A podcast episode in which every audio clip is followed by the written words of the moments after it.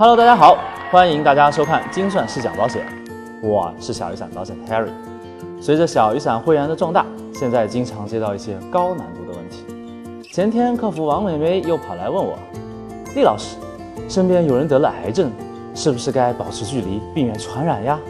我说，癌症一般不会传染，除非他得的是现在最流行的不看手机会死癌。不过讲真。癌症还真的和传染病有关，其中和癌症关系最大的传染病之一就是乙肝了。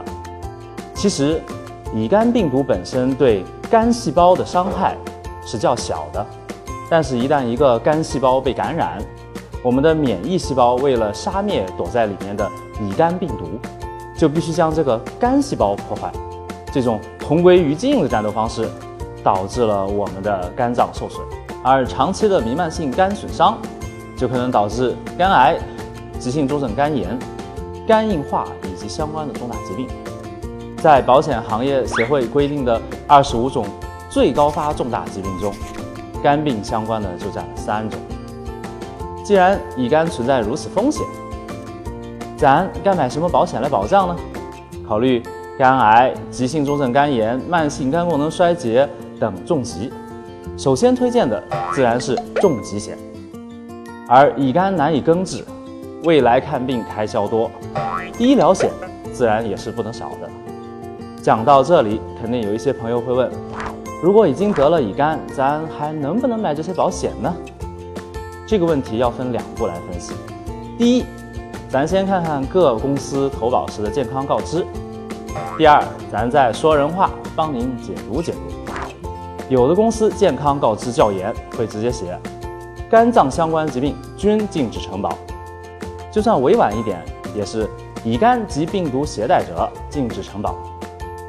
有些公司相对宽松，会分别限定一些条件，如条件一，急性乙肝且三个月后肝功能仍然异常的不能承保；条件二，小三阳且肝功能异常的不能承保；条件三。只要是大三阳，一般都不能承保。但是大三阳人工核保仍有一定几率除外承保。除了上面三类比较常见的条件以外，也还有不直接提乙肝，但是写明转氨酶大于正常值两倍，禁止承保。小雨伞保险做简单透明的保险，更多精彩内容尽在小雨伞保险公众号。总而言之。部分保险产品并没有对得了乙肝的用户全部一刀切，仍然给了大家购买保险的机会。但是由于各家公司的描述都不相同，宝宝看了觉得还是好疑惑啊。那就让 Harry 老师给大家解析一下吧。其实，总结而言，各家拒保的就是两类人群：一大三阳，二肝功能指标异常。这里，肝功能指标并不包括乙肝两对半。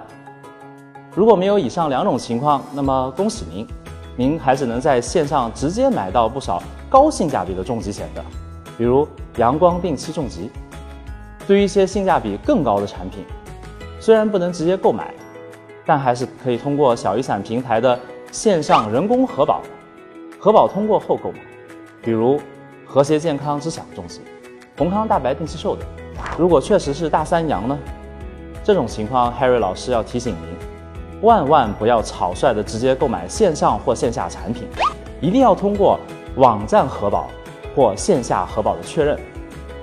之前发生过真实的案例，曾有大三阳客户认为自己是携带者而非肝炎患者，于是就投保了，最后被保险公司发现，并要求退保。